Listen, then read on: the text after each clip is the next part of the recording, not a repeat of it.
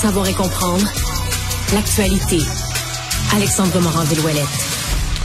Alexandre, les pompiers et la police de Montréal avaient indiqué la semaine passée qu'ils ne feraient plus de points de presse quotidiens pour faire le point sur les recherches là, dans les, les, fouilles, dans les décombres de l'incendie du vieux Montréal.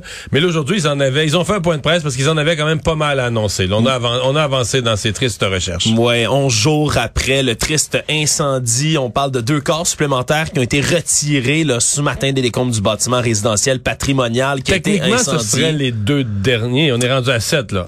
Théoriquement, on serait rendu à 7. Et là, sans avoir identifié formellement les corps, il y en a qu'un seul, je rappellerai, qui a été identifié, c'est Camille Maheu, 76 ans, qui demeurait dans le bâtiment depuis 30 ans.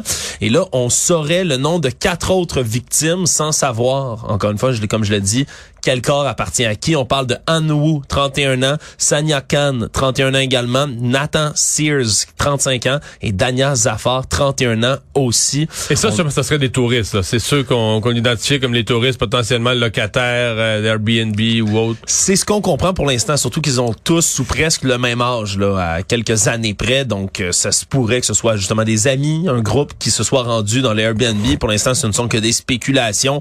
Les deux dépouilles qui ont été transportées là, sur des des brancards vers 11h30 ce matin en dehors du site, des fouilles, parce qu'il faut comprendre, il y a des analyses qui vont continuer d'être faites sur les corps restants, les six dépouilles, pour tenter de savoir exactement qui et qui dans cette histoire-là, malheureusement. Donc, ce serait, à prime d'abord, le dernier, les derniers corps extirpés des décombres, comme on s'attendait à ce qu'il y ait sept disparus. Ça fait désormais sept corps retrouvés. Et avec simplement, je veux dire simplement, mais avec ces sept victimes-là, déjà, on se retrouve à avoir l'incendie le plus meurtrier des cinq dernières décennies à Montréal. Là. ouais, ça remontait à un bar dont j'oublie le nom sur la rue Beaubien. Le euh, Gargantua en 1975, un incendie criminel sur la rue Beaubien qui avait fait 13 victimes à ce moment-là. Donc malheureusement, il n'y a rien eu d'aussi mortel comme incendie depuis. Là.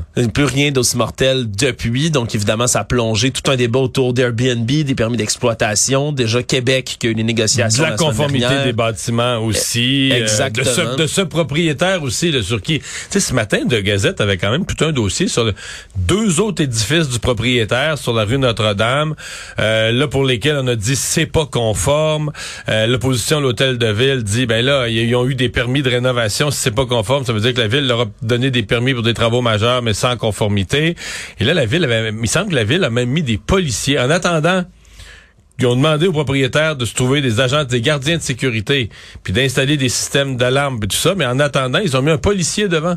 Donc, les contribuables montréalais, la police de Montréal, pour on se comprend que c'est pas quelque chose de permanent, c'est quelque chose de temporaire. Mais quand même, c'est la symbolique assez, assez unique là. Ouais, puis on comprend euh, ce que ça veut dire aussi au travers de tout ça, c'est qu'on a ouvert toute une canne de verre là, avec cet incendie-là. Ça aura eu comme conséquence collatérale ben, de, de faire une remise en question complète et sur la conformité des bâtiments et sur la sécurité incendie et sur la location d'Airbnb en général ici à Montréal. Et nos collègues là, de, du Journal de Montréal qui continuent semaine après semaine, de trouver des nouveaux Airbnb, des logements qui sont soit non conformes ou qui sont utilisés, même soit par des groupes criminels, par des gens qui font de la prostitution également. Il y a euh, quand même plusieurs, plusieurs dossiers là, qui vont sortir de cet incendie, de cet tragique euh, incident.